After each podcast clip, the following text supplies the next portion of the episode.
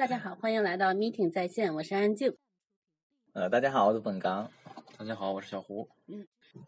今天是我们一期比较特殊的节目，我们邀请到了我们线下活动的两位新闻活动发起人，一位是初六，一位是小葵。嗯，请两位给大家打个招呼吧，跟大家打个招呼。嗯，大家好，我是初六，然后第一次来参与这个电台录制，然后希望能跟大家有一个愉快的周末。嗯，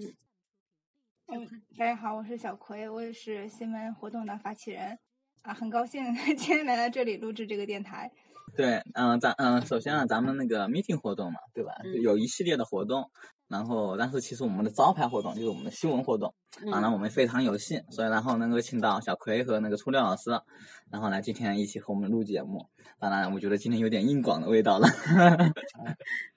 可以把它当成一个产品推介会，我们推荐我们自己。对，硬广，软广做不了，只能做硬广。正好呢，也能了解一下我们线下活动。就是之前会跟大家说我们都有什么什么什么什么活动，但是可能不太了解这些活动都是干什么的。今天呢，是我们就是线下活动的，嗯，算是推广的第一期吧，来聊一聊我们比较重磅的新闻活动。对，这个线下推介吧，毕竟力度有限，所以我们打算尝试一种新的方式，我们在线上来推广，没准儿就有更多人知道我们 meeting 了。对，其实我们也就是希望让更多人呃那个听众在能够听到那个咱们的 meeting 的这个电台之后，能参与到我们的线下活动当中来，因为我们线下活动还是更丰富的，可以在一个面对面的一个交流的情况下，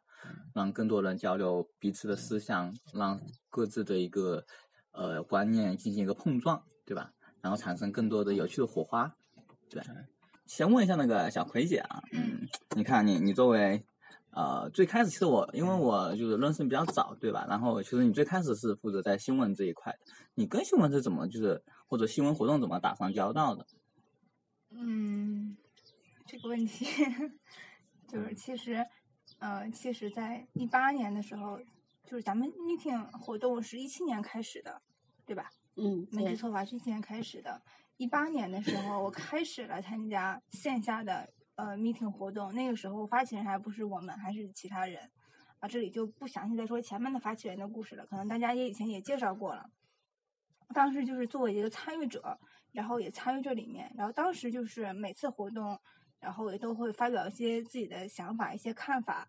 然后可能就不知道什么时候就觉得，就让前发起人觉得我可能适合做这个，然后就对我发出了就是比较诚挚的邀请，随随便便的邀请，随随便便的邀请了一下，我也就勉为其难的同意。啊 没有没有没有，就是就是随随便便邀请了一下，然后我也是郑重的思考过，因为当时，呃，当时我正处于一个就是比较封闭的一个状态，就整个人是一个比较封闭的状态。来参加线下活动，其实对我个人来说，就是想散散心。然后，所以我觉得，如果当发起人之后，也可能会与更多的人认识，然后也可以跟大家交流，所以我就很乐意的，就是接受了这个随随便便的邀请。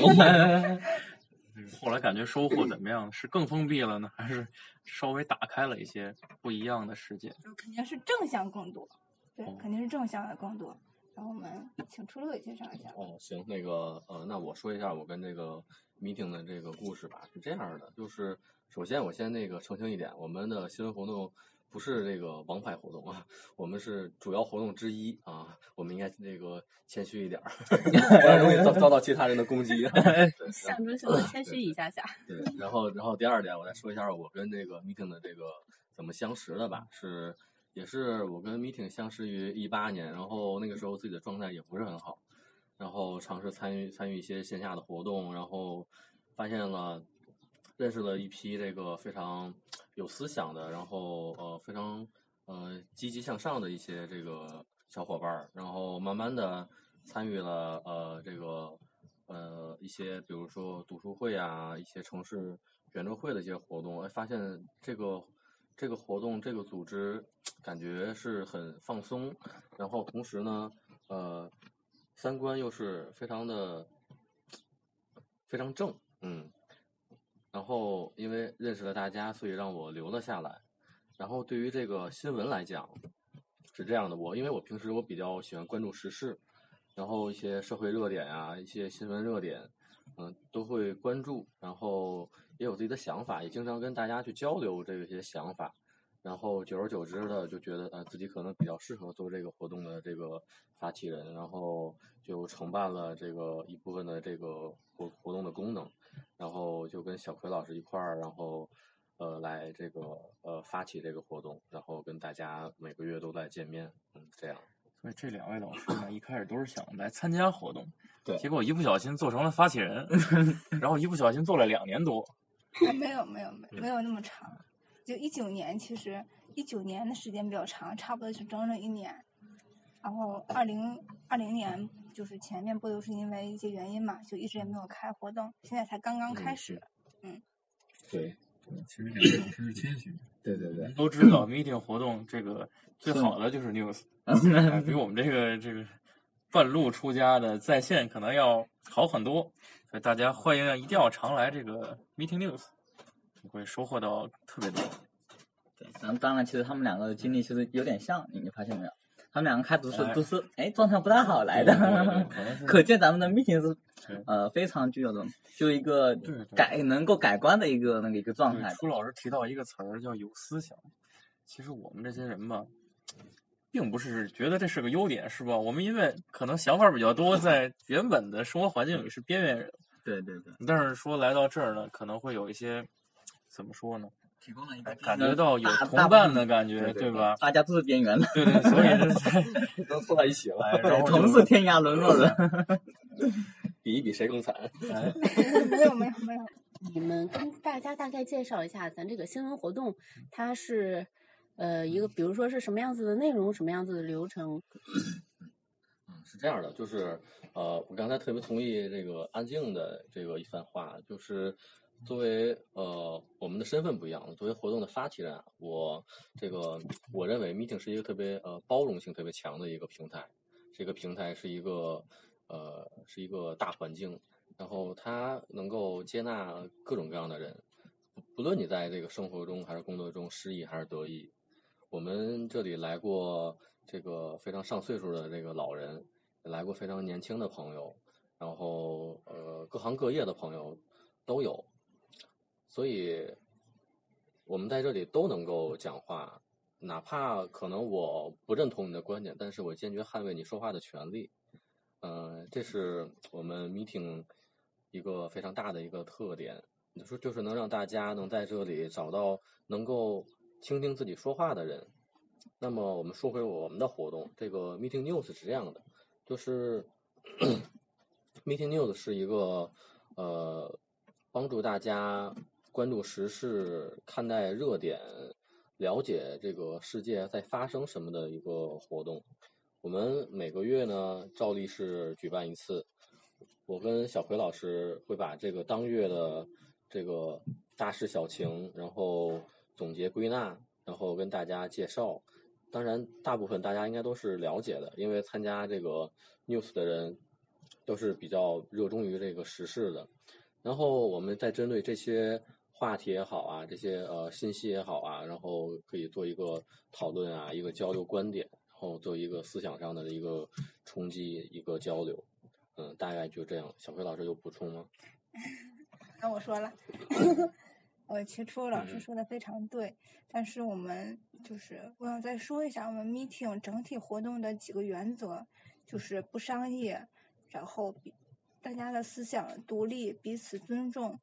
然后我们在法治的基础上对现代追求现代文明，啊，大概就是这样，嗯就是不商业、独立、尊重法治，符合现代文明。对，我觉得基本上 meeting 所有的活动都会以这样的一个方式去进行。其中 meeting 的新闻活动，我们基本上就是更是严格的，遵呃严格的就是遵守这几个，因为呃谈到新闻，大家可能都会觉得这是一个呃这个世界上发生的很多事情，然后它就是新闻，它的现在，而且现在这个社会是那种就是流量的社会，然后信息爆炸的年代。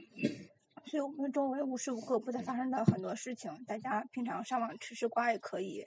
就是哪怕不吃瓜，你的朋友圈也会告诉你最近比较火的是什么。呃，所以就是对于我们的线下活动来说，我们就是我们作为发起人，可能就是更愿意，呃去在呃大家的传统的比较能看到的基础上，我们再去多找一些，可能这个多找一些，把面子把方面扩大一些，因为大家可能就是会集中于自己的专业相关，或者是集中于一些娱乐问题，或者是呃或者大家比如说。呃，这个同学他喜欢政治，这个同学可能喜欢经济，那个同学可能喜欢文化，然后我们就想着尽量把这个面做得广一些，多找一些呃不一样的新闻，然后为大家统一介绍，就是希望大家在不同的这个喜好方面、不同的这个见解方面都能有想要听的东西，啊，大概是这样。嗯嗯。看这个新闻吧，嗯我们都经常被假新闻所困扰，嗯，是吧？肯定有很多新闻就是很难确定它真假。对？就比如说家里边儿家族群，天天我给你发一些什么这个那个，然后我们在 meeting 这边，尤其是在 news 这个活动，是有很多鉴别新闻的过程，对吧？我们可能要通过很多方式来先把这个新闻确定是真的，才发给我们。就想，嗯，问一下两位发起人，是怎么处理这个新闻？怎么去确定哪些是真的是假的？这个事儿是不是其实好像是还挺专业的一个事儿？嗯，这个问题是这样的，我们这个获取这个新闻也好啊，信息也好啊，那这个渠道啊，一般是通过一些，比方说官方通报啊，通过一些这个媒体朋友啊，呃呃是比较官方的这些呃信息，我们会做一个呃比较客观的一个陈述。呃、对于一些其他的什么小道消息啊、传言、谣言什么的，我们是不予相信的。对，嗯，但是其实我我在这儿其实也有个想法，就是去我觉得鉴别假新闻最好的办法其实是时间。对，因为很多就是就是信息啊，就会特别是现在信息爆炸，或者很多一些部分媒体啊，就是真的可能是他会 为了就是获取流量，获取一个大量的关注，先会放出很多消息来。这个消息他可能是听到很片面的，然后就用一个标题的形式，或者说描述一些部分事实的一个一个形式，把它快速的传播出去，然后让它获取攫取大量的流量。在攫取大量流量之后，然后很多人就相信信以为真了。但是其实我我们是不知道真相的，我觉得，对吧？但是时间能给予什么样一个状态？就是他他会去矫正，就是这个假新闻，因为因为之后会一定会有新真的新闻或者真的事实真相。呃，或者真的一些关于真相的东西给它表露出来，然后在这个用真的东西去掺掺杂在假的东西里面，然后在这个时间这一个过程中，然后会把这个假新闻其实会部分的给磨灭掉去，然后留下一些真的东西。这这里面就有悖论，因为新闻最重要的就是时效性，对对对而谎言又一定比真相跑得快，对所以就很难鉴别。对，所以这就是咱们线下活动的优势了，对吧对？你线因为线下活动它是有。就是基本上每个月底或者说月初，然后安排这个活动，然后它是经过了一定的时间沉淀的，然后我们可以更加理性的来探讨这个，呃某某一个话题啊或者某一个事件啊，对吧？你看，比如说最近的最近很热闹的那个杭州的那个，对吧？那个事件，一人病短，多人对。开开始其实这个事件也发生了很多次反转。你看最开始的时候是说呃悬赏，说突然失踪，当时我第一眼看到这个新闻的时候挺有意思的，觉得。嗯，一个就是你加加州围都有监控的情况下，然后神秘失踪，对吧？说这个女主人神秘失踪，然后说要悬赏十万块，这是一个很大的金额啊。其实我们很少见说，呃，一个普通家庭悬赏十万块，这个事情，对吧？多蹊跷啊，感觉。然后后面又发展成什么样？后面发展成说，哎呀，就是呃，可能是不是呃掉到什么东什么井里面去了，或者说电梯间里面去了，各种的，或者说被邻居啊或者藏起来怎么样？各种的猜想都出来了，然后后来又发现说，呃，那个又在那个什么下水道里面，对吧？化化粪池。对，化粪池下水道里面，然后当然后结果马上就有网上就有那个就有那个就是谣言的一个，就是说这是是谣言，结果谣言谣言还没辟多久，结果又那个官方通报又出来了，说确实在化粪池里面，对吧？这就是一个真真假假、真真假假的一个反复的一个过程，在这个过程里面，其实时间是反而是最重要的。对吧？当我们探讨这件事情，当我们得到一个真正的官方的定论的时候，我们才能知道一个事实的真相怎么样。那这一个人是很难辨别的。对但是你来到 meeting，来到这个线下活动呢，就有很多各行各业的人。对，因为你在面对对面的交流的时候，比如说，可能有些呃警察的朋友，他就会从犯罪心理去分析；有医生朋友会分析啊，这个东西啊怎么是吧去操作；可能还有比如说水利工作者，他就知道附近这个化粪池是怎么走，这个走线啊、井盖啊什么的，他就会了解。然后大家每一个人补充那么一小块拼图，最后拼出来这个东西，可能就更接近真相。对，而且就是真的是可以更全面的去看待这个问题。对。其实我想说的是，对于这种，对于这种呃类类似于刑事案件，或者是那种已经上升到警方或者是法院这种机构的这种机构的要判别的案件，我们还是要相信官方通报，嗯，以官方通报为主。对，我们可以去对猜测，可以去讨论。就比如说这次化粪池事件，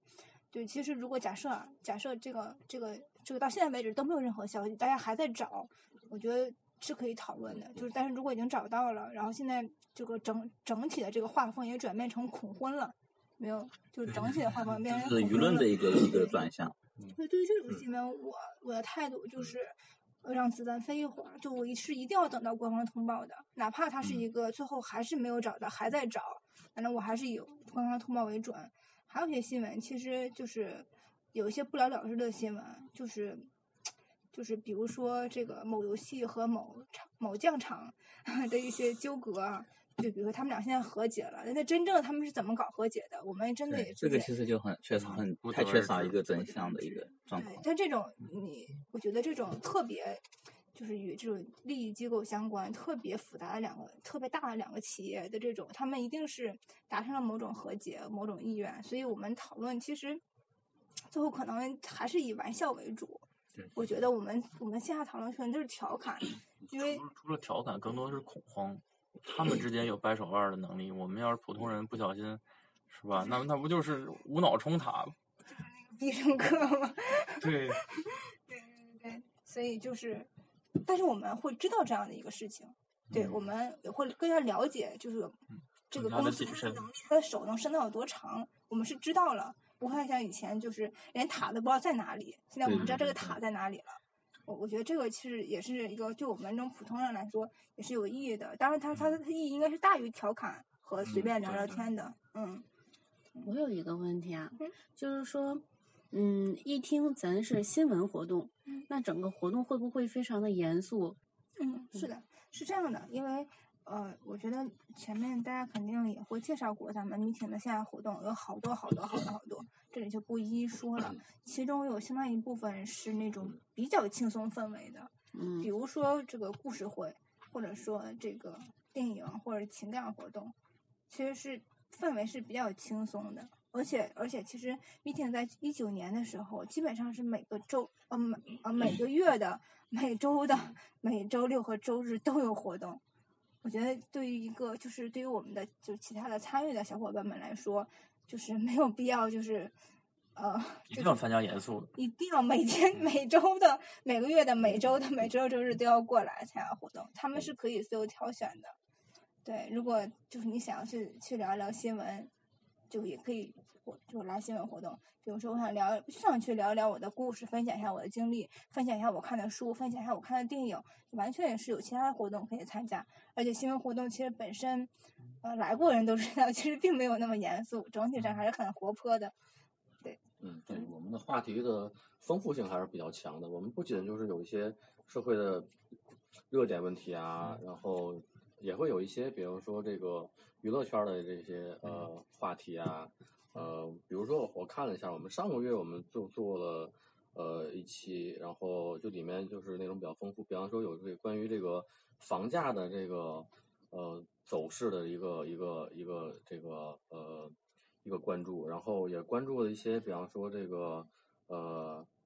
呃，比如说这个综艺节目啊，最近比较火的一些选秀类综艺节目啊，然后。也是丰富了这个我们的这个活动内容，来这儿大家都是比较轻松、比较愉快，就是茶余饭后的一个闲聊天儿，在这儿点杯奶茶、点杯咖啡，一聊就能聊一下午那种。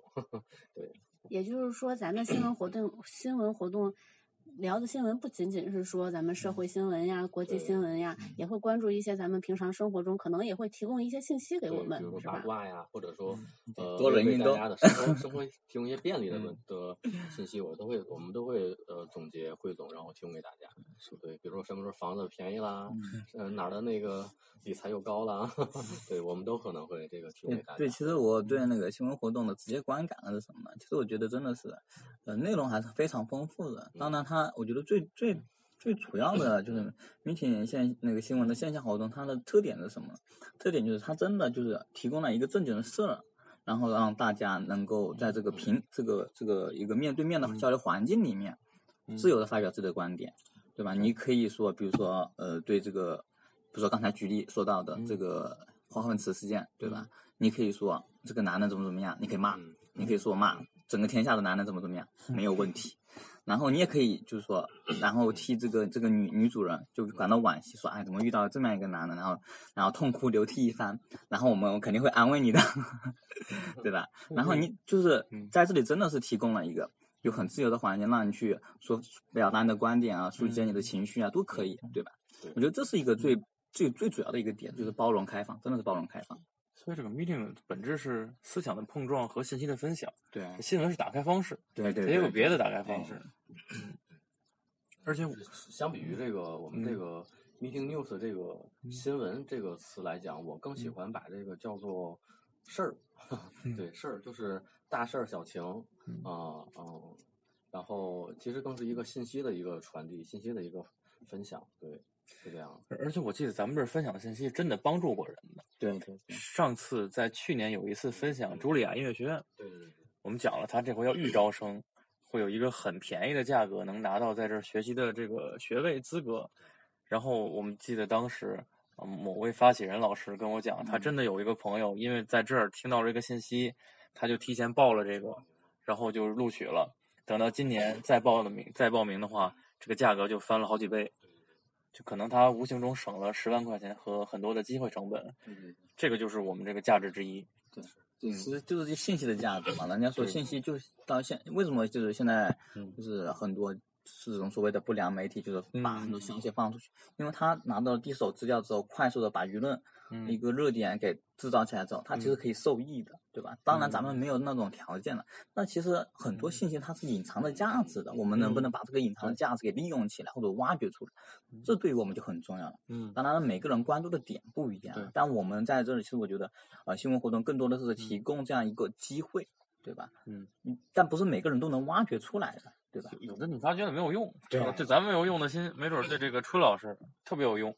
因为这个他就升职加薪了，哎，对，然后正好又有用，对，你看，就跟像像你刚才说的，嗯。对吧？这个茱莉亚音乐学院的事情，嗯。对吧？你看，咱们不是学音乐的，也没有人要进音乐学院，对吧？可能有个要正好年纪差不多的，嗯。然后想要进音乐学院，他嗯。就借助这个机会，那他就可以就是利用起来了，这就是一个信嗯。信息的价值嘛，对吧？还有一个问题想要问一下，就是，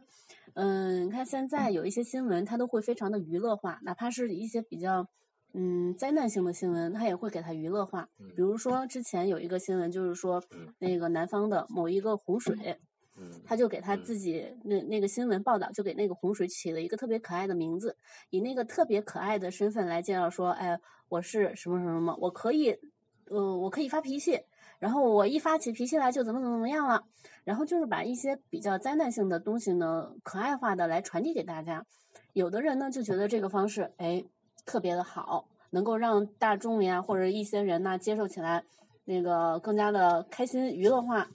然后有一些人呢就觉得这是一个很严肃的事情，你不应该搞得这么的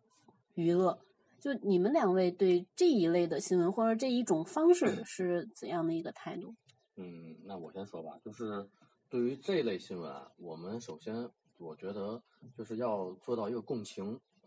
怎么共情呢？比如说这个事情洪闹洪水，这个对于当地的这个居民来说是一个灾难，那么我们就不能调侃，我们设设身处地的换位置思考。如果有一天我们遭了难，大家还在这个调侃，那可能我们确实心里不能接受，所以要先做到一个共情。但是比如说，呃，以前这个天津这个下大雨，然后这个水很深，但是也没有造成什么太大的呃这个问题，但是呃，这个天津人都比较富含这个幽默的这个娱乐精神，对娱乐精神，然后大家在什么划船的啊，嗯，然后什么溜鸭子的啊，对对对，然后就这类是可以调侃的，对，所以我觉得还是基于一个共情的一个角度，嗯，是这样的。这有的新闻比较严肃，拿来调侃不是很人道，合适，对对对。嗯，小葵老师呢？我想说的可能我不知道我说的对不对啊？我觉得我们每个人在看这个新闻的时候，其实是嗯自己和这个新闻的一个对话。嗯嗯，就是我们对这个新闻的一些看法和一些当时的想法，其实是基于我们自己的这个人生经历啊、所学知识啊，或者是等等等等的一些见解，然后对这条新闻进行解读。可能有的人就是可能会愿意更愿意以调侃的心情去解读，有的人更愿意以严肃的心情去解读。当然，对我们发起人来说，我们一定会严肃的去讲，但是我们也尊重，就是如果有人想要去调侃的方式去介绍，嗯，这样。然后我觉得就是，嗯，而且就是这种这种情况，我觉得可能当可能这个就是做做发表这个新闻这个人，他可能也是想着把这个。灾难可能幽默化一点，会不会能减少一些痛苦？嗯，对对，其实我是不是有这样的考虑？对，我觉得这个功能特别重要，因为你想啊，其实灾难是很沉沉重的，或者说在这个沉重，因为每个人的情绪都是很低落的。嗯，这个时候以一种幽默的方式把它适当的解构一下，嗯，然后把这个这种悲伤的情绪适当的脱离一下，其实我觉得这对一个人的个人情绪也是有帮助的。所以说，其实他他也是一个就很充足的一个感觉，因为有一部分人觉得。这是很严肃的事情，我必须要严肃的认真对待。但有一部分人觉得这是一个很沉重的事情，但我不能再接受这么沉重的事情，我需要解构它，我需要让它轻轻松一点，让它让极度绝望的时候，你看什么都是希望。对，就其实也是每个人的态度不一样所决定和导致。不知道大家最近有没有看其他的一些就是 A P P 啊，就是关于这个杭州的那个。杭还是咱们还是说回杭州女士这个案件，今天可能走不出去了。对，他最近的大热点。还有还有一个是，嗯，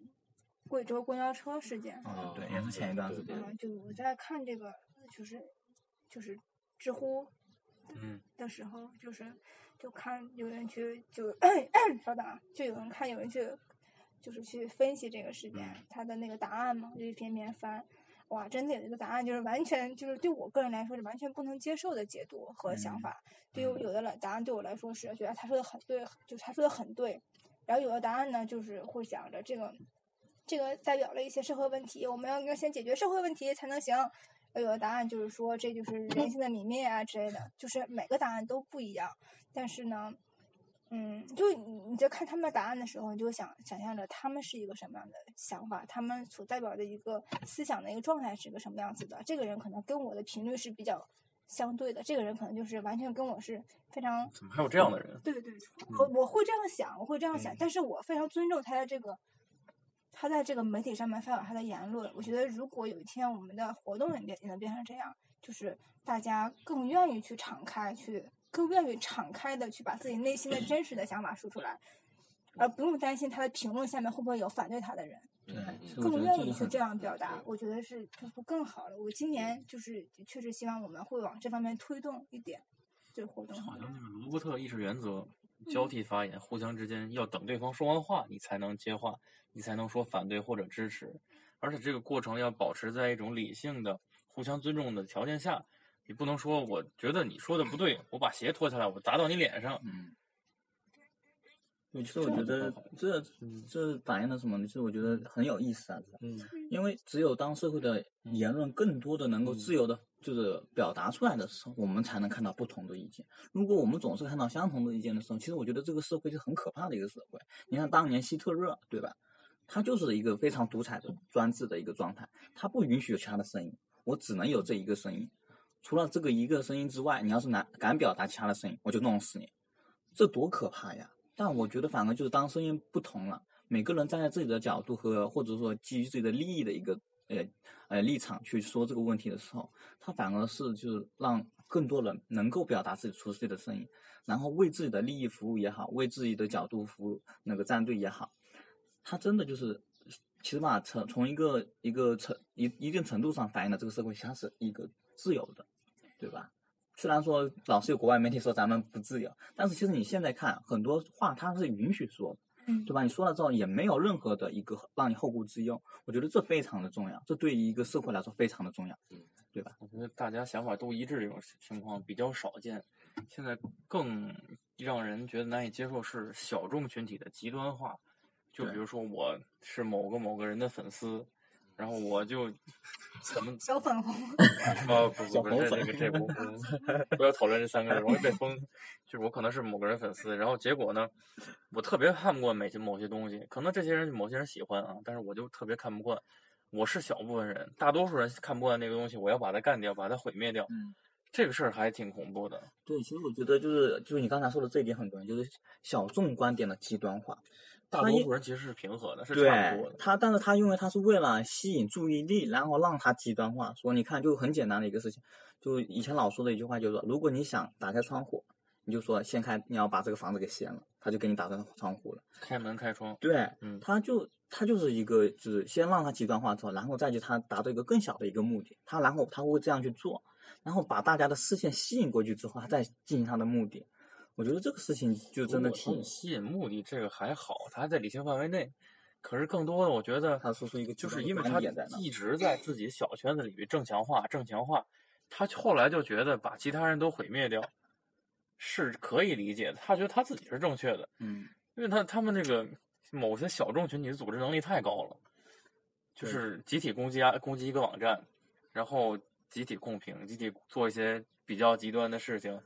甚至于敢于围攻国家的政府机构的网站，这个就特别厉害，特别强大了，但是死的也很惨哈。刚刚小葵老师说的那个，嗯、你关注到的这个杭州新闻，然后你关注到的有一个答案跟你的想法完全不一样，嗯就是差别很大。就是说，这个差别大的那个点，或者说你你看到他的那个答案以后，你的感触是什么？想评论他，我想给他写评论，我想给他写评论。但如果我反驳他，肯定也是温和的反驳，就我肯定会就想评论他，对。但是我还是尊重他的想法，嗯，我肯定会尊重他的想法，因为就是嗯，线下活动也有类似的场景会出现嘛。对于某某一个某一个就是某一个呃想法，某一些观点观点，对大家会不一样。我记得那次去年的，是去年前年一八年那次那个大家讨论基因的那一场，讨论基因的那一场，好像就只有我和安静在。嗯嗯，讨论就是那个基因编辑技术的那一场，确实有人支支持这样，嗯，嗯，确实有人是支持的，对。但是那个我肯定也是，我我我是站在反对那一方的，我肯定是要去跟他去，就我们两个肯定就是支持和反对的人肯定会要讨论，医学生的专业素养角度还是就个人喜好。嗯嗯，就是我的我的我的这个专业肯定会就是领导着我的想法，嗯。这是分不开的，我不可能嗯。我不可能就是完全的背弃他去做一个决定，嗯。对，但是我肯定是，但当那那一场我是站反对的，嗯嗯，对，然后在那一场支持和反对，真的有一场，就是真的有一场辩论，还很精彩，激 烈的交锋是吧？对以后要把这个录下来，是不是？还还还很精 彩，太早了。对，呃所以我就是，当然当然可能辩论完之后，我觉得可能支持的人他可能还是会，他可能当时不会再去说支持，他可能心里还会想，我还是支持，嗯对，反对的人可能像我，我依然是反对，就是这样，然后当其实我觉得就是当当年那个贺建奎那个事件，就当年他也引起了很大的一个社会的一个轰动，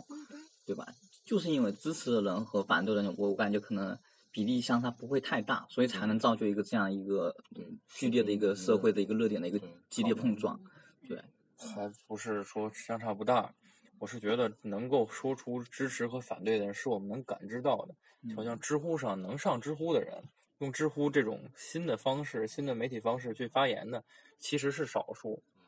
智能机才有多少？就是说，大家要上知乎，又让人觉得能发到翻到前排的，是吧？可能这上面有一万条回答，能够翻在前是一百吧。嗯，可能他们要受过一定的基础教育，最起码是大学本科。你可能说他他的想法更容易让你说服你，更多人点赞才能排到前面对。但是其实更多更多的是没有没有受过教育，他都不用知乎。对，我觉得更多的这些人他们都没有表达自己想法的这种通道。对，最主要是你在知乎上看到那些答案，他们都是有一个非常我们说高素质、一个文字编辑能力的一个人。但是他这个圈子壁垒，对，他他倒不是说个人素质多高，但是专业能力对专业素质能力能让你觉得写得好。他他他能迎合你的一些观点或者怎么样的，他把而且他把这个观点适当的极极端化。可是这些是少数的，那些沉默大多数没有发表这个他想法的通道。比如六亿的那个一收入不到一千的这些人，他们上哪儿说话去？没有人能听到他们的声音。可他们到底心里是反对还是支持，是无从得知。对对对，其实我们很很多时候就是说，经常忽略大部分人的一个看法，但反而就是对于就是意见领袖的观点或者很他们的一个观点很重要，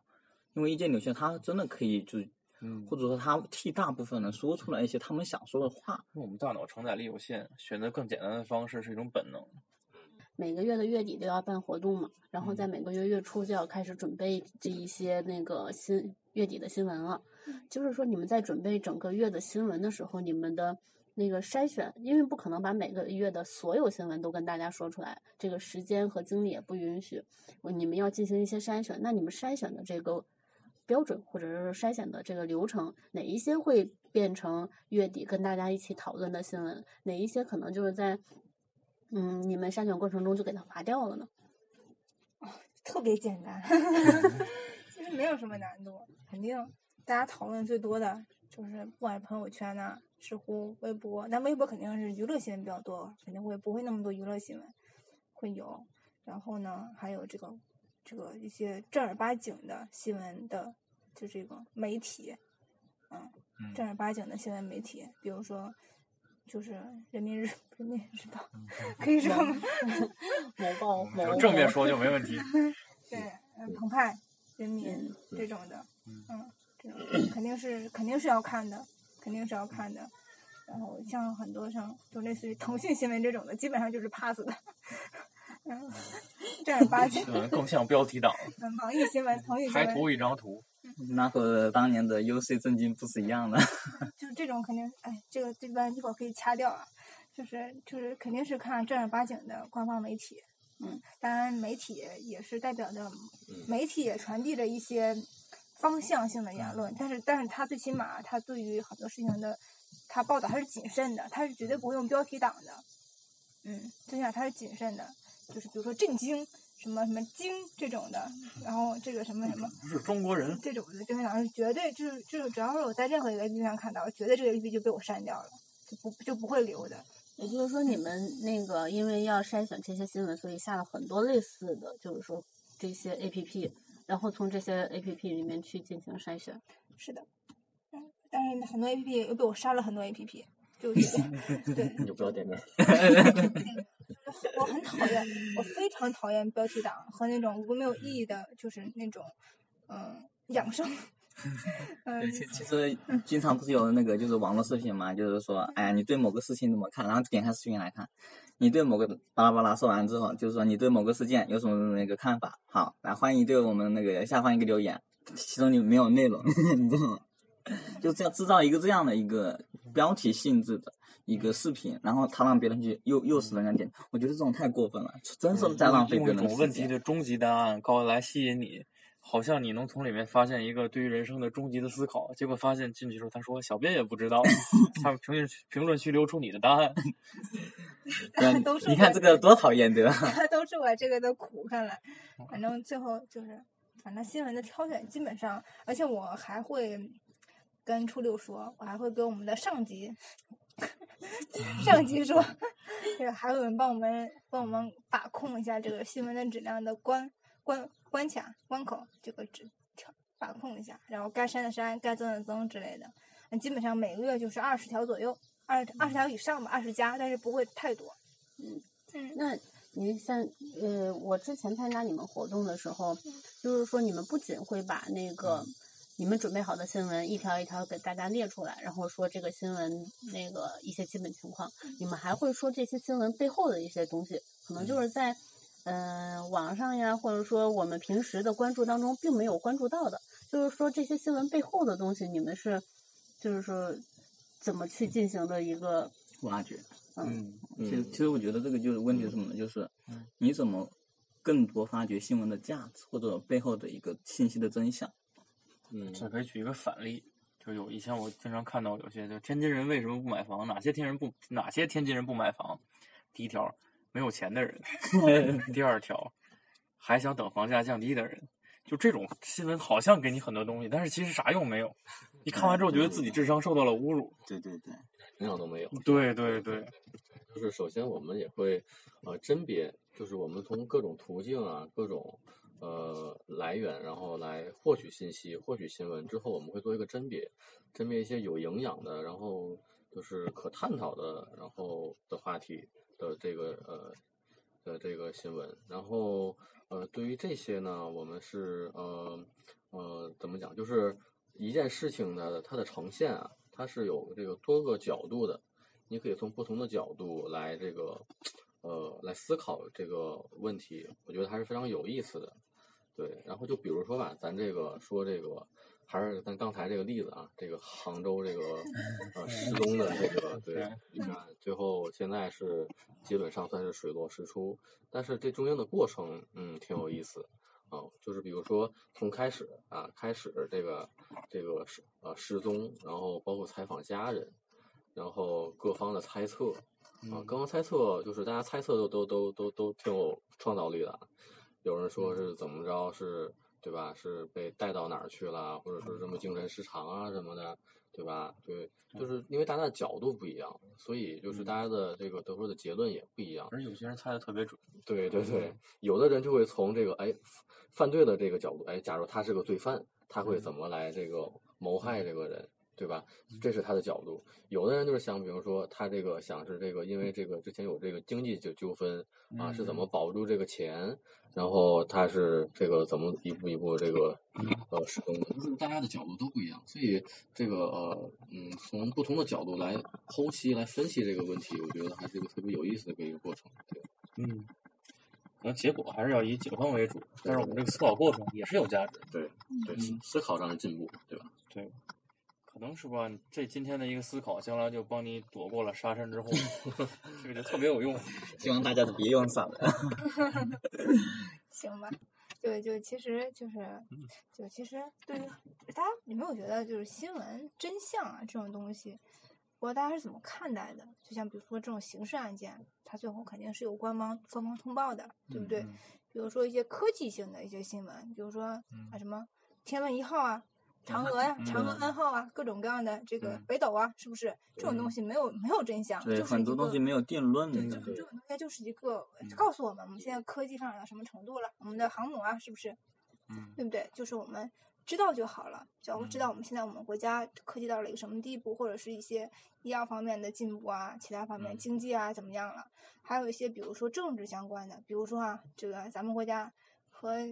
是不是和就是领事馆。对对吧？嗯对那个什么，呃，不能讲啊。可以讲啊，你是这个比如说国呃这这么说吧国与国之间的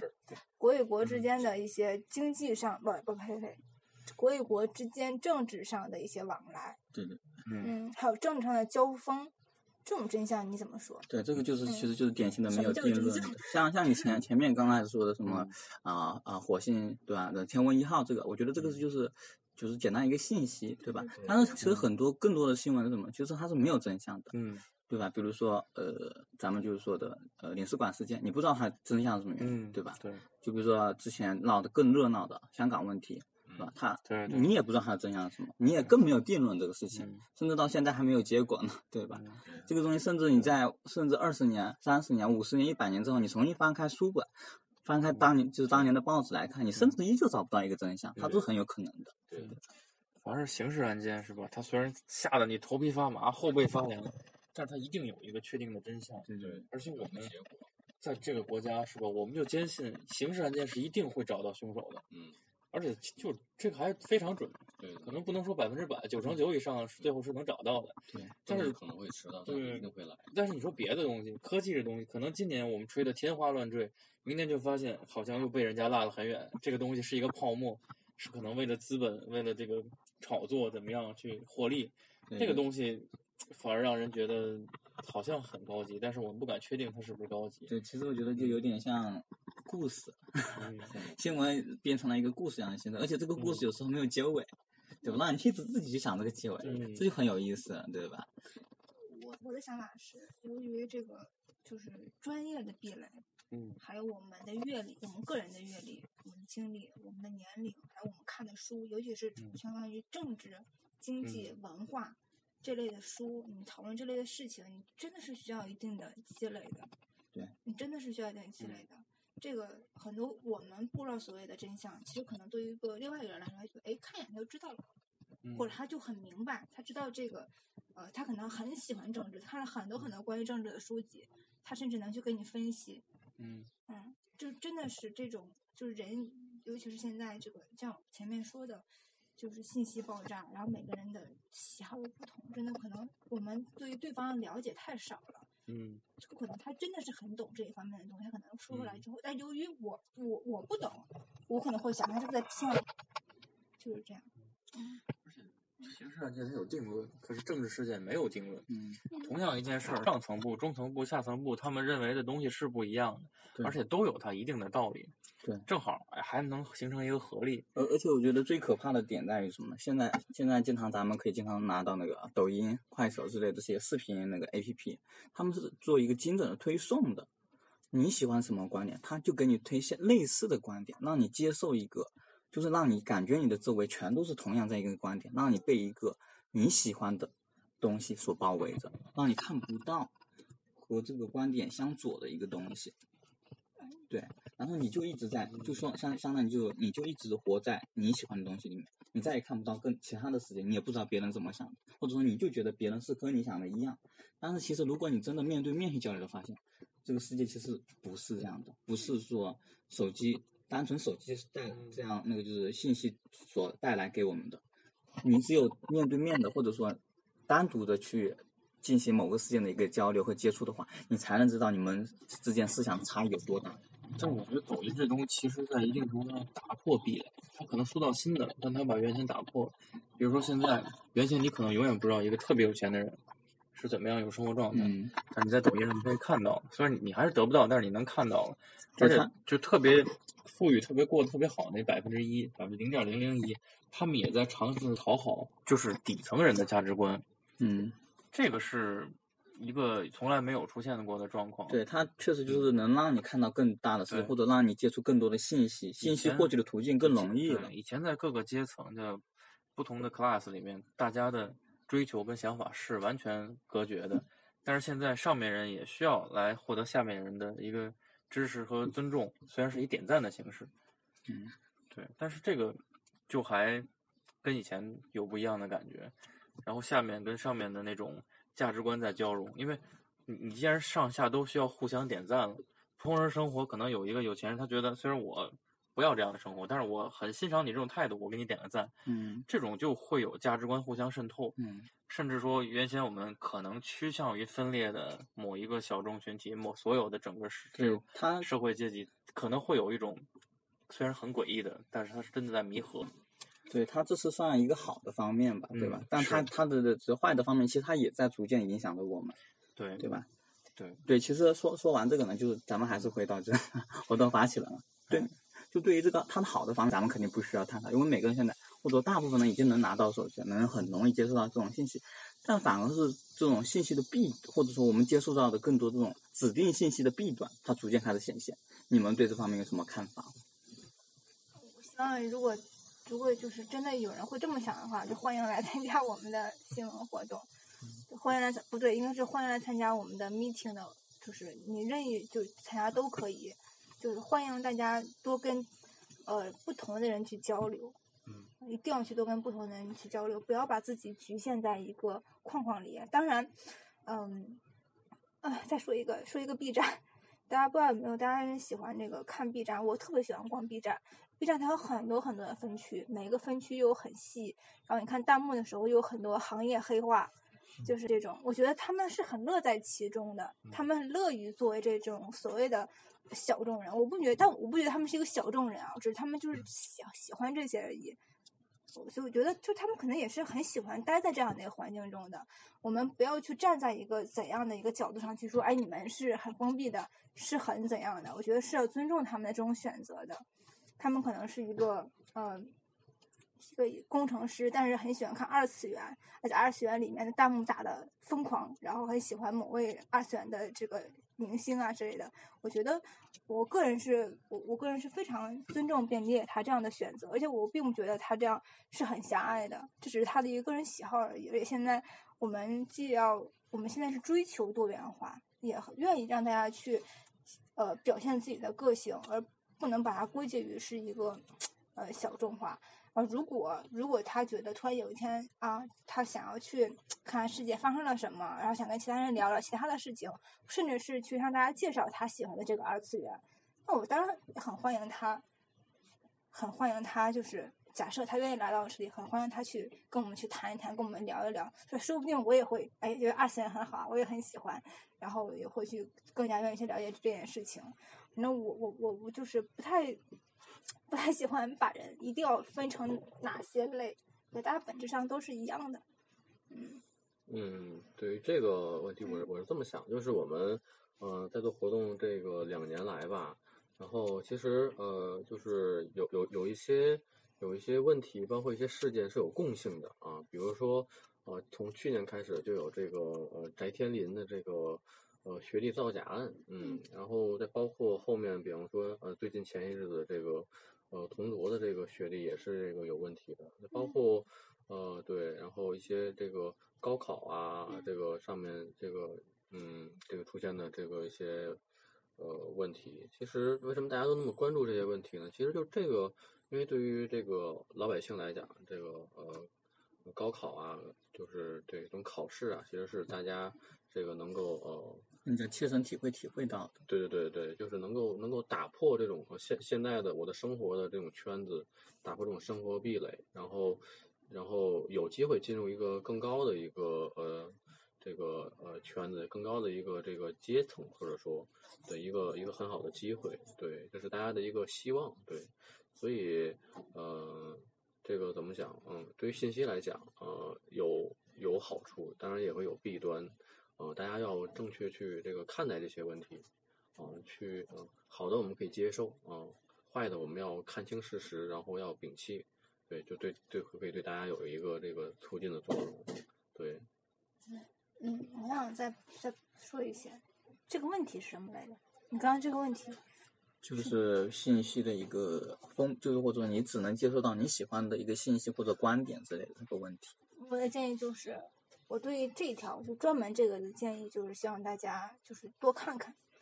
嗯，多看看，真的是渠道非常多。虽然我刚刚说了很多的 A P P 是被我删掉了，但是我留下来也有很多。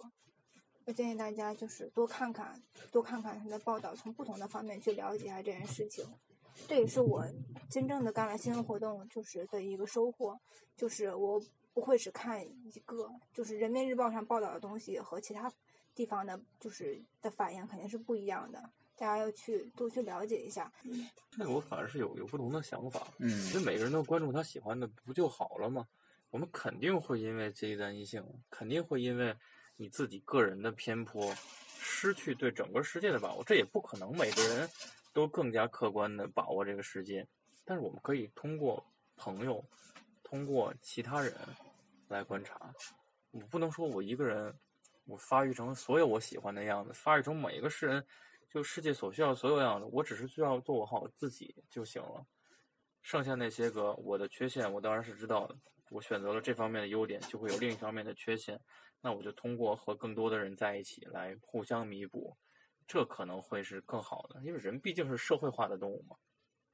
对，其实你这个说的，其实跟那个小葵姐说的其实不矛盾，因为它是两个不同的点。呃，因为小葵姐从说的角度是从，不是因为现在就说难听点就是手机嘛，因为现在每个人跟手机的每天的接触时间其实很长的，而且大部分独处的时间也是在和手机相处。嗯，因为手机它就联联系了整个世界，但这个世界并不是真正一个完整的世界，而是一个被选择了的世界，然后被被一个很精准投送的一个东西。让让你被覆盖了之后，对吧？然后小胡说的呢，他就是点就是从现实的一个角度，对吧？然后其实他他需要一个平衡的一个状态，对吧？他说如果我们把能把这个平衡好，当然很好。但其实我觉得更大的问题在于就是很难平衡好，对吧？我是觉得每个人都持有一种偏见，嗯，大家的偏见加在一块儿，会更接近这个世界的真相，但也只是接近。对，嗯，咱们新闻活动之前也做过几期那个专题，就嗯是嗯、不是月底总结当月的国内国际新闻，而是说我们就某一个事情来聊一整期。咱们嗯呃之前都做过什么样子的专题来着？嗯，就是之前做过，好像是与一个旅行相关的一个专题。哦，初乐，你当时是啊，我当时就是有一个有一个呃歧歧视视跟嗯偏见，对，歧视跟偏见的一个主题一个活动。这个就是大家就是呃歧歧视跟偏见啊，这个是一个呃主题词，然后大家就是呃在分享，嗯、大家有没有就是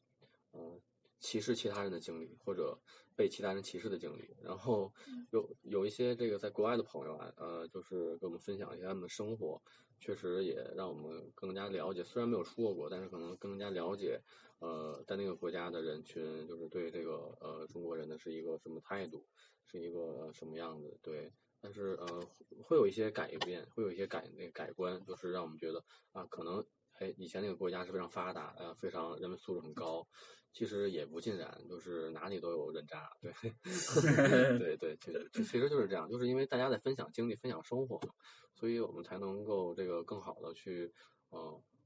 呃，认清楚这个世界啊、去呃看清楚我们身边在发生什么。对，就包括这个歧视来讲，嗯。呃，你可能觉得，呃，你自身你是一个啊善善良的人，我没有歧视，但是其实可能，呃，很多其实是隐性的。对，是隐性的，是你呃这个不自主的，你就可能会有这种想法，嗯，就以其实也是算作一种这个偏见，对。对，呃，然后我们其实，呃，上一期或者下一期就是推出的关于就是一个特殊教育的，嗯，呃，一个录音的一个节目，也其实也其在其中也会讲到一个关于什么一个，因为我们谈的是一个特殊人群的对，比如说盲孩子、盲人嘛，对吧？呃，或者说比如说一个跛脚的一个一个人，其实他们是希望渴望平等的，但是其实我们大部分人会不自觉的觉得他们是一个特殊人群，然后我们会把它放到一个比较特殊的位置上去特殊对待。对，然后其实我们就是凭这这这种歧视或者它其实是隐性存在的，只是我们大部分人不会觉得说它怎么一个不正常，但是但它其实是存在的，对吧？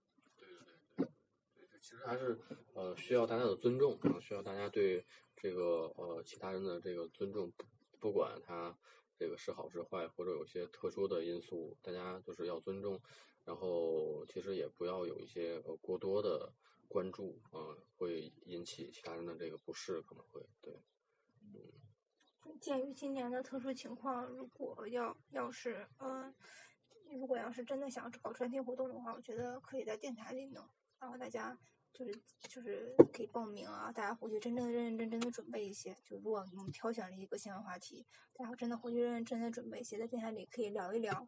但是线下的话，我觉得因为基本上下面的活动可能也还是以每月的新闻为新闻为主，嗯所以你这是给我们约了一期专题吗？我已经在小哥那儿欠了两期债了，可以约两期，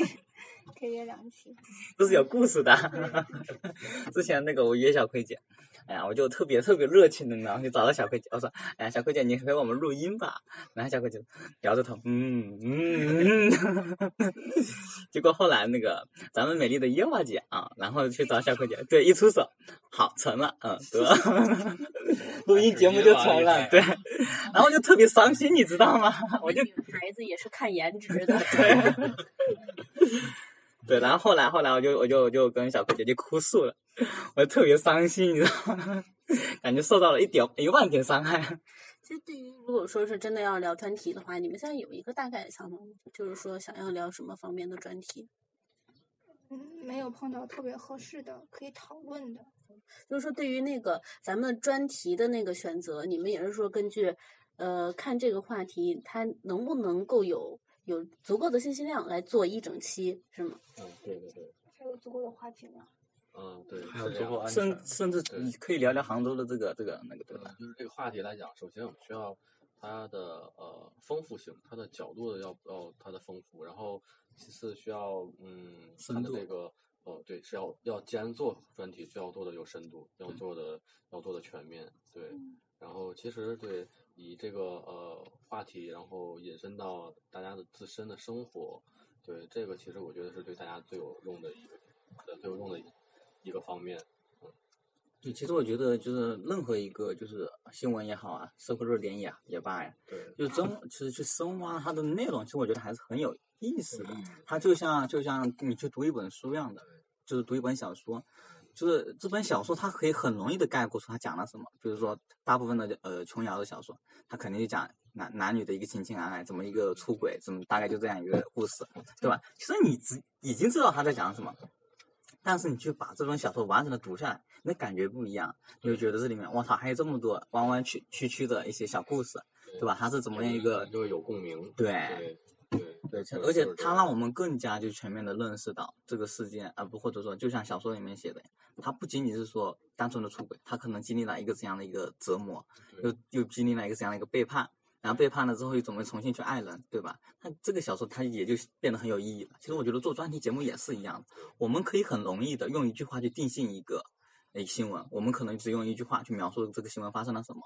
但是你知道它背后的真相吗？或者它背后经历了一个怎样的故事吗？过程，对对，我觉得专题最有意思的地方也在这里。对，要刨根儿，对，你就发现它的很多细节，这些细节是值得把玩的。嗯那个，你看，初六老师他上一次做的那个关于歧视的专题活动，可能更多的是大家在聊。然后那一次做旅游的专题活动，交通事故啊，然后那个旅游的旅游人数啊，旅游什么淡旺季什么那些人数啊什么的，是有这个交通事故，我是印象很深。有那个交通事故，还有人分享了在泰国旅游的一些事情，一些比较灵异的事情。在泰国就是很玄、很玄、很玄学的一个地方嘛。还有一个小女孩分享了在泰国旅行的时候那些比较玄学的事情。然后那个这个能分享一下吗？好像我也有点忘了，就是嗯类似于觉得那个那个屋子就不对劲儿，然后出哦门就摔了，也摔了很很严重的那一种。他们好哦类似于这种，哎，我们这个科学啊，科学这段回来删掉。对，就类似于这种。其实专题活动，我专题活动，我认为最好的一次，也是我参加过唯一的一次，我认为简直太棒了，就是那次基耶那次专题活动，真是太棒了。对，结果你还不是发起了。我是发起人，但真的太棒了，因为因为就是大家大家真的感兴趣，嗯那次人特别多，大家真的想感觉真的想听听，而且而且我相信在座的各位一定是有支持的，他肯定有他肯定有自己的想法，可能没有说，但是一定是有支持的，而且大家真的很感兴趣，知道大家都会想，哎，会不会突然有一天我们真的做出一个超人出来？嗯嗯，，Superman。对，其实会不会有一天嗯。有点远离现实的东西，还是有很多人感兴趣的。对对对，我真觉得那次活动太精彩，而且最后真的是两方面真的会有一个思想上的交锋碰撞，嗯非常精彩。当然你们都没有去，那太遗憾了。后来有一期香港问题的那个，那期讨论也非常激烈。现在香港问题就是这种政治问题，其实因为它还在进行，它还在，它还在，它还在进行下去。我们只能就是一边看着它进行，一边讨论。比如说现在不是有那个国安法和香港国安公署嘛，都已经建立了，嗯那以后还会怎么样呢？是不是？我们还要还要再去继续去看它，嗯。而且这个比较懂这这个人，他又不愿意说，嗯，就特别懂这方面的人，他还不不想说，嗯、一问三不知，就它它是有历史沿革的，最早香港有很多很多共产党人，只是在某些特殊时期，然后被呃我们现在的所谓国际伙伴当年的反动镇压消灭掉了。但是这些人都是非常英勇的，而这段历史它并没有被删改，只是大家现在不提了。嗯，然后到底国家让不让提，我们也不知道了。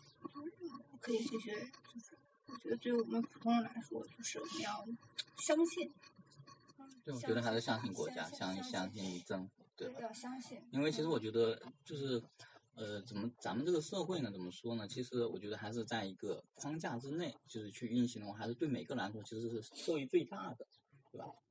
对于我们普通人说是。对，他在框架里面你受益是最大的。但反而你要跳出去，那如果你很有能力，那当然没有问题了，对吧？作为作为一个就是一个一个独立生活的一个呃一个女性，我觉得我作为我觉得我的我的安全，我在这个社会上我的安全感非常的强烈，嗯。然后我也确实是可以通过我的专业技术能养活我自己。嗯。那我觉得这个社会对我来说是一个，我相信这个社会，嗯嗯，我相信它，对，这是我的一个想法，我们还是要相信。就是现在的整体，虽然说我我们新闻啊，就新闻真的，那天我和小刚还说呢，看了新闻没几个是好，没几个是好的，除了科技的进步和之外，就没几个是好新闻。但是这个，但是其实只有坏新闻才会进入人们的眼球，对吧？只有说，比如说哪天发生一个强奸案，然后然后大家人都去关注了，怎么样？然后一个抛尸案，大家都去关注。但其实这个社会上大部分人，就比如说中国十四亿人口，十就是哪怕有一天有十个发去发生，但是其他十三也还是正常的一个生活，体现大家安全感，大家都没有安全感。不是，他是因为我觉得这新闻他是他是在那个就抓人眼球的，只有坏的东西或者引起你担忧和害怕和恐惧的东西，他才会抓你眼球。如果如果他没，如果就是这如果一个新闻它不能抓你眼球的话，他就一就可能或者说他不去这样去操作的话，他是抓不住你眼球的。所以所以咱们他我们就很容易看到一些社会的一个坏的一面。它还是有些根植人性的恐惧。对对对就我们相信这个制度，我们也支持维护这个制度，所以我们更担心有些人是不是可以越过这个制度，对可以一定程度上我我违反它，我还不受惩罚，对对对。这个东西让人特别恐惧。比如同桌那个事儿，嗯，其实我们是希望每个人都活在规则之下，让每个人都在规则里，就是啊，受一受到一定规则的限制，对每个就是好人，对吧？能够得到好报，坏人得到恶报，对吧？我们是希望有一个这样的一个过程。其实我们我觉得新闻其实也是，为什么新闻要爆出来呢？因为我们希望利用我们的一个舆论的一个影响，去让它得到应有的惩罚，对吧？让一些恶性的事件让它得到消灭。让社会不好的一面暴露出来，让它重新长，呃，就像伤口一样，把它暴露出来，让它重新长上，对吧？其实我觉得新闻的价值其实也在这儿，对吧？虽然说我们看到了不好的东西，但其实我们是希望看在看到了之后，能够把它变得更好。我觉得这是新闻的价值，因为我们在资本面前越来越无力，我们就是打不过南山必胜客，对吧？但是如果它爆出来，最起码这个事儿有人知道，有人记录了，可能我还是会死在这件事上，但是它不是悄无声息的消失掉的。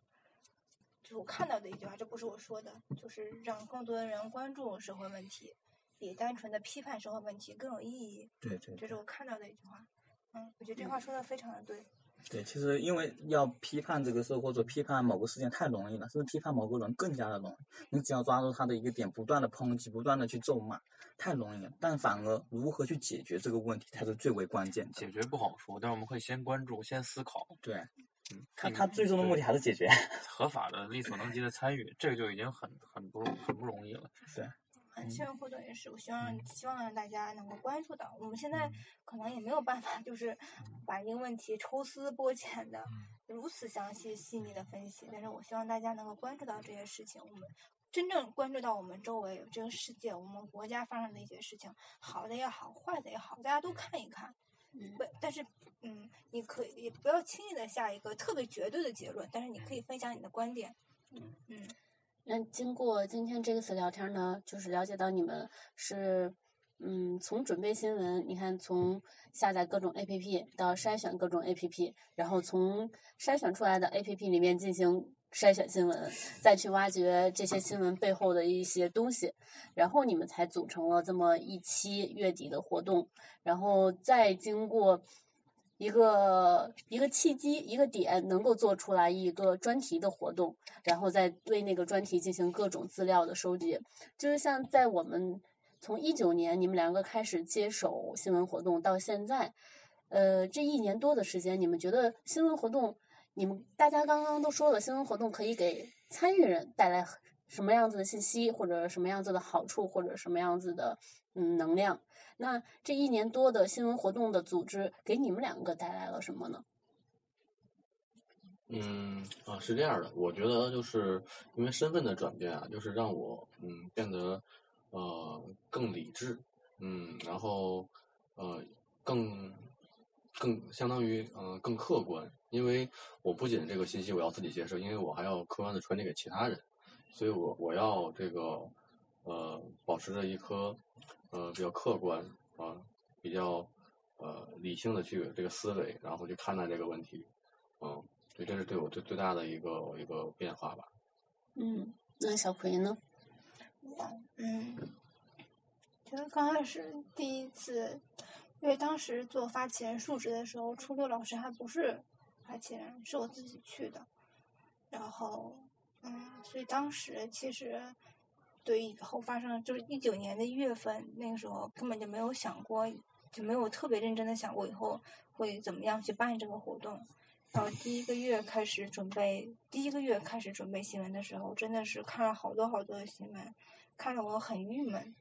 就像刚才跟那个，就刚才跟大家说的，没有什么好新闻。啊，这为什么这些事情都没有得到很好的结果？为什么那些受害人的家属没有得到一个真正的安慰？为什么这些坏的东西、坏的人啊，他没有得到惩罚？就真的会有很多很多这样的这样的想法，然后很郁闷，然后也会去跟去跟人去去跟人家去交流，然后也没有得到想要的安慰。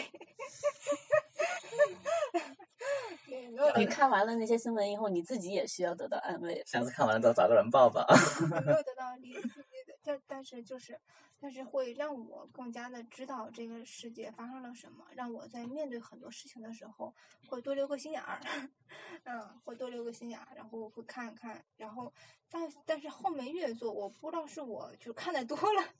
还是怎么了，就越来越平静的接受这些事情，但是我还是有我自己的观点。是人最激烈的情绪。对我，我我是还会保持着我的观点。我当我我相信我的观点一定是含有某些偏见，或者是一定会也有一些不是很中正的。但是呢，但是保持我观点的同时，那，我会去为大家介绍这样一个新闻。在介绍这个新闻的时候，如果它就是它的结果是那种啊，就是真正的就是恶有恶报，当然我内心是很开心的。如果它还是一个未完的一个事件，或者它是一个很悲剧的事件的话，我也会就是以一个很理智的方式给大家讲出来，就越来越就是冷血无情，冷血无情，对对对，但杀是人无形。但是整体上我觉得我们活动还是非常的轻松的。后面后面的时候，我反倒会会在想，就是，嗯，就是我不想把活动做成一个像讲课一样的方式，我要给大家去讲这些事情。我还是希望大家愿意去去沟通、去交流，嗯，因为有的时候我发现，就是很多人他的交流是，就是他是比较不爱、不是很喜欢说话的，不是很积极的想去交流的，然后就需要你去问他之类的。但是你问到他的时候，他也说，他也并没有去说很多很多的一些想法，他可能就是表达一下就而已，就是他可能内心的想法并没有表达出来。我还是希望，就是如果以后我们的小伙伴，我们的小伙伴能来参加活动，不管是新闻活动也好，还是其他活动也好，更愿意去交流。呃，根据我们的根据我们的理解，那些就是更喜欢去交流的人，然后反而是我们现在更熟悉的人，就是现在坐在这里的人，包括小胡也好，本刚也好，都是非常非常喜欢交流的人。我觉得他们在交流中也一定有了自己的收获和成长。嗯，当然我并不是一个，大家都管我叫小葵老师啊，但是其实我也不是老师，就感觉每次就要给给大家讲课一样。但我真的内心的是希望大家更愿意去敞开自己，去对话。对，去对话，去告诉大家我真正的想法，哪怕可能你的想法可能你你根本没有准备，但是你可以说一说你的经历，或者说与这件事情相关的一些事情。这是我好像说到了我们对未来活动的一个，好像说说有点说跑题了，说成了对未来活动的一个未来活动的一个期许啊，就是未来就是就是就是这样，因为我真的觉得，嗯嗯，一个周末或周六下午的时间，它可能就对你个人来说，可能是你打个盹儿也过去了，你打个游戏也过去了。但是如果你来到这里，可以与很多的小伙伴们聊聊天，我觉得他收获可能会更大。对，其实我觉得，呃，这个就是刚才和小葵姐就是说的一样，只有我们在对话的时候，我们才会设身处地的去进行思考我们的位置，我们所在的一个状态和我们对世界的一个观感那个感观感，对吧？然后在只有在这种交流之中，然后在思想的一个碰撞里面，我们才能更好的找清楚一个位置。因为我最近也是在想一个问题，就是关于什么问题，就是说我们如何找清楚我们自己的定位的问题。其实我们大部分人是不知道自己的到底是一个在在一个什么处境里面，但是我们怎么去寻找这样的定位呢？其实很简单，就你你说你自己多高，对吧？大部分人如果没有尺子的话，是不知道自己多少。但是你用尺子去量一下，因为你找到了一个标准的零，你知道你脚踩的地方是零，然后你的头顶的地方是多高，你就知道你多高了。但其实我们找自己的状态，其实也是，我们先要找一个相对，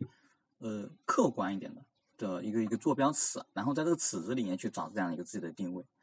然后在在大家的一个交流和对话里面，其实他就是在逐渐找到这个零的位置，然后再把我们放在一个相应的位置。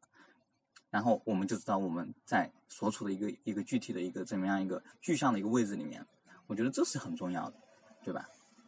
小辉老师本来就是一个见惯了生死离别的医生，然后又被各种负能量新闻腌入味儿了。对。然后 现在呢，整个人都啊开始变得，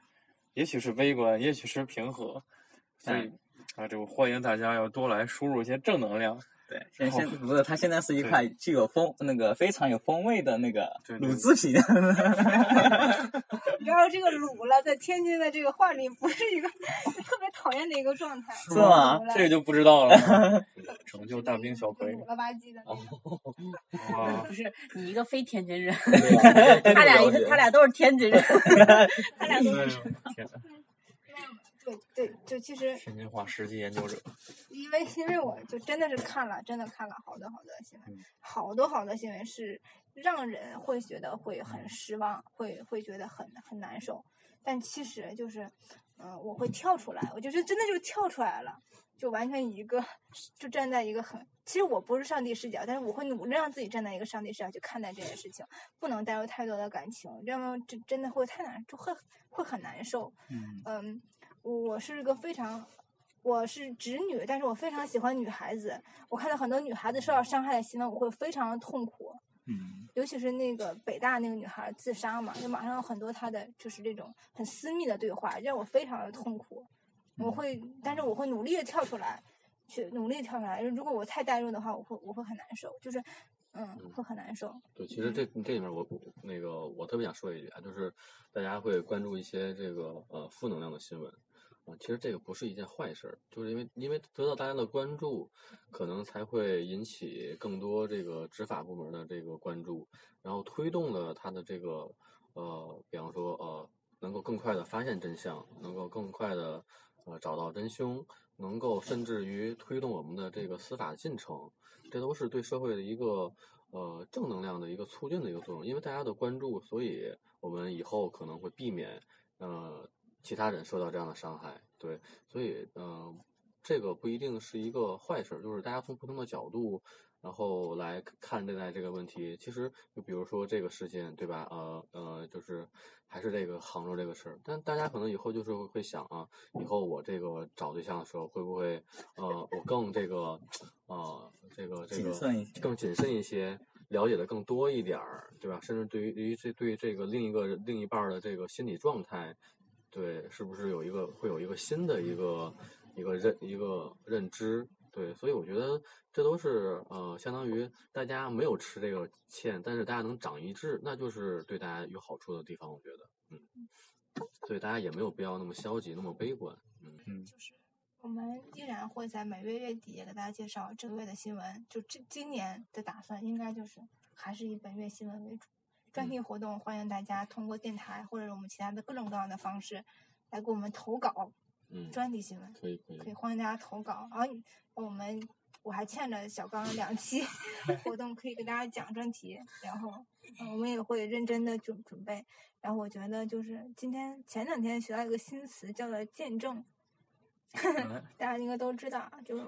对，但是我们 meeting。我不知道算不算是见证吧，但是就是我们我们可能更大的就是线下的活动更大的意义是在于分享，当然也欢迎大家讨论。我也觉得就是当时听到见证的时候，听那个马督公说他不觉得见证是一个坏的话，我觉得我也是比较赞他的。我就我也觉得这不是一个很坏的事情，大家多多了解这现在发生了什么，总比一无所知要好。嗯，见证也是公民参与政治生活的第一步，培养自己政治素养的一个基础。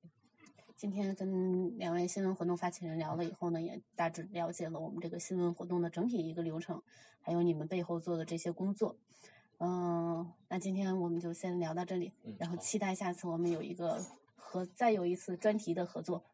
对然后我们也跟你们参与到这个专题的收集和那个资料的整理当中。嗯，对，也非常感谢就是两位新闻活动发起人的这种辛勤的一个劳作了，对吧？也非常那个就是感谢他们对 meeting 活动的一个支持和付出。对，然后在这里非常就特别的嗯由衷的感谢两位，对，然后也非常感谢两位今天能够来到我们的 meeting 电台，嗯，